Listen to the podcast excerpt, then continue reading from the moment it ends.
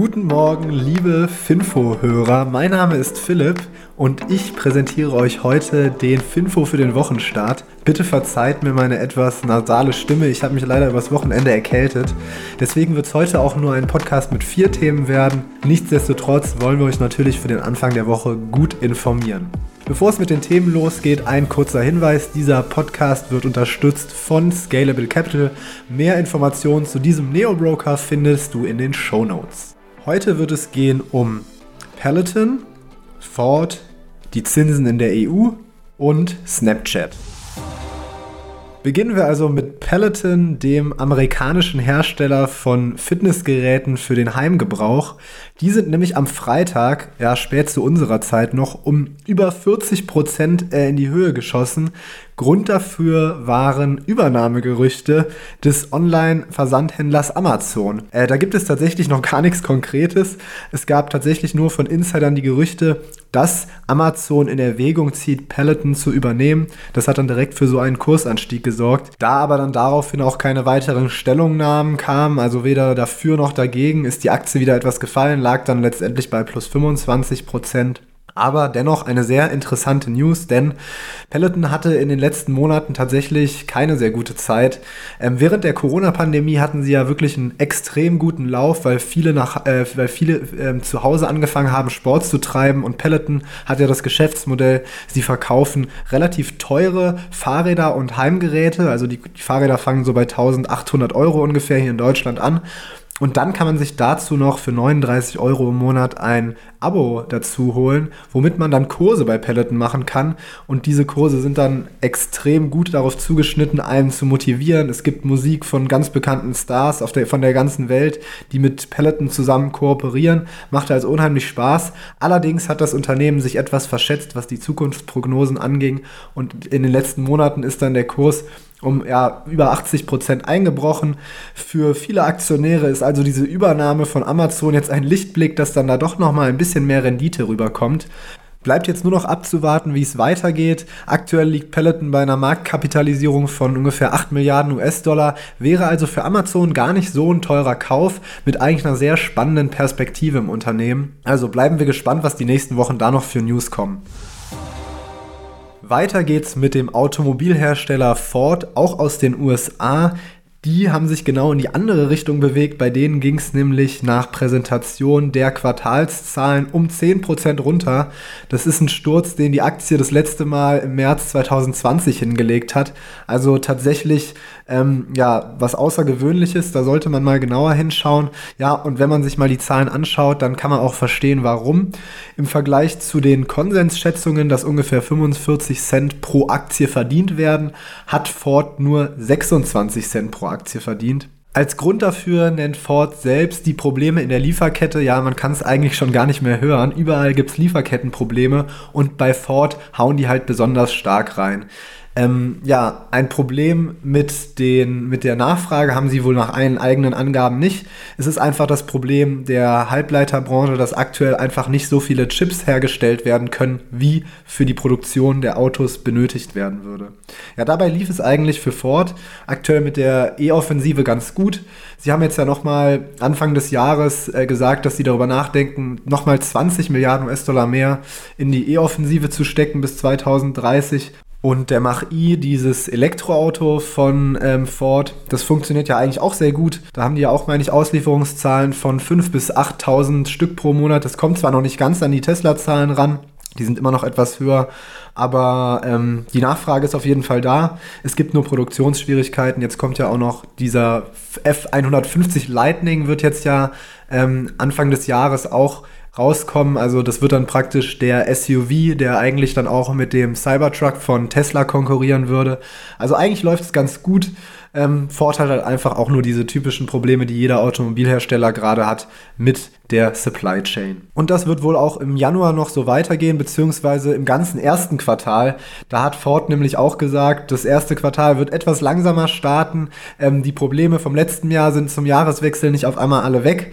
Ähm, deswegen denke ich mal, wird die Aktie auch gefallen sein, weil ähm, ja, vergangene Zahlen sind Vergangenheit. Es kommt ja an der, in der, an der Börse immer eher auf die Zukunft an. Und da jetzt auch Ford damit rechnet, in Zukunft etwas langsamer starten zu können in dieses Jahr, ist deswegen der Kurs dann auch dementsprechend gefallen. Und damit sind wir beim dritten Thema für heute, nämlich der Zinspolitik in der EU bzw. die Zinspolitik der EZB. Ich hatte es ja letzte Woche schon gesagt, da kündigt sich eine Kehrtwende der EZB-Politik an. Eigentlich war ja für 2022 noch Niedrigzins geplant.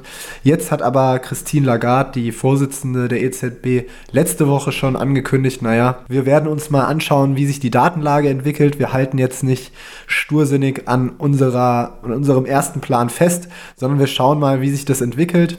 Jetzt übers Wochenende gab es da eigentlich nicht viele News. Allerdings hat sich ein Ratsmitglied dazu geäußert, wann denn seiner Meinung nach die Zinsanhebungen kommen. Und zwar war das Klaas Knot aus den Niederlanden. In den Niederlanden ist aktuell ja relativ hohe Inflation, da sind es schon 7% ungefähr.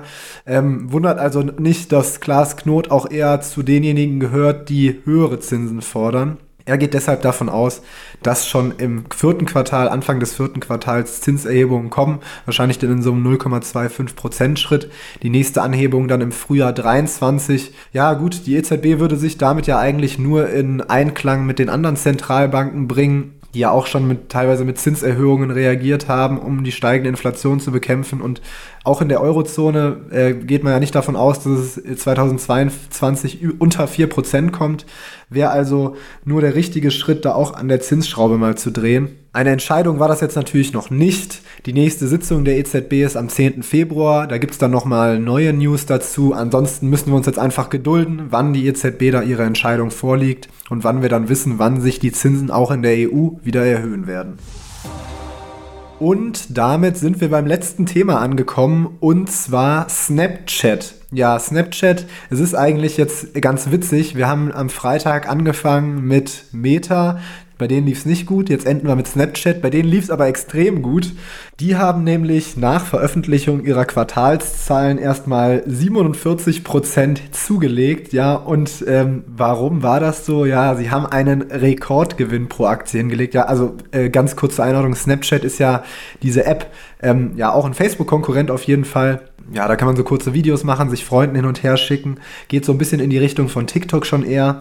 Und die waren bisher immer ein Unternehmen, was nur Verluste gemacht hat. Jetzt haben sie aber einen Rekordgewinn von Trommelwirbel einem Cent pro Aktie hingelegt. Ja, es ist unglaublich, aber wahr. Ein Cent pro Aktie Nettogewinn. Es wurde eigentlich damit gerechnet, dass sie 9 Cent pro Aktie verlieren. Jetzt sind sie 1 Cent im Plus. Also Aktionäre können sich sozusagen äh, richtig einen reinfreuen bei einem Cent von, äh, bei einem Gewinn von 1 Cent pro Aktie. Ja, aber Spaß beiseite. Es war wirklich erstaunlich, weil man muss ja sagen, eigentlich hatte man damit gerechnet, dass auch Snapchat ja im letzten Quartal nicht so gut ähm, wirtschaften konnte, weil ja auch Facebook Probleme hatte und Facebook hatte ja unter anderem Probleme, weil Apple das Update rausbringt, rausgebracht hat wo ähm, ja, Nutzer praktisch ihre Datenweiterleitung blockieren können. Und das würde auch natürlich bei Snapchat dazu führen, dass sie weniger Umsatz machen können, wenn sie nicht mehr so gute Werbung schalten. Hat aber trotzdem sehr gut funktioniert. Also sie waren bei allen Metriken eigentlich drüber, sowohl beim äh, Nutzerwachstum der aktiven Nutzer als auch beim Umsatz. Da wurden eigentlich 1,2 Milliarden US-Dollar erwartet. Sie haben aber 1,3 Milliarden geliefert. Also eigentlich lief es wirklich bombastisch und dafür, dass sie halt bei Veröffentlichung der Facebook-Quartalszahlen schon um fast 30 Prozent gefallen sind, ist dieser Anstieg um fast 50 Prozent dann natürlich umso schöner. Und man darf natürlich nicht vergessen, Snapchat hatte jetzt halt einfach das erste profitable Quartal. Ähm, das hat jetzt in über zehn Jahren Unternehmensgeschichte noch nie geklappt. Ja, also das Unternehmen gibt es seit 2011.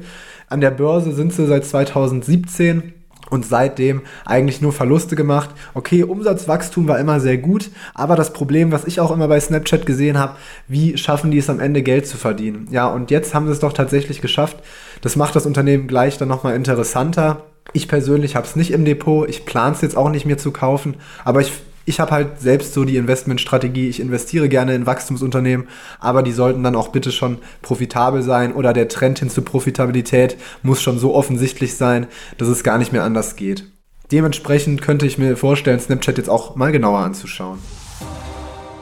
So, das war's mit dem heutigen Finfo-Podcast. Ich hoffe, es hat euch gefallen und es war nicht zu anstrengend, mir mit meiner belegten Stimme zuzuhören. Ab morgen ist dann wieder Benjamin für euch wie gewohnt da. Ich hoffe, ihr habt noch einen guten Start in die Woche. Macht's gut. Tschaußen.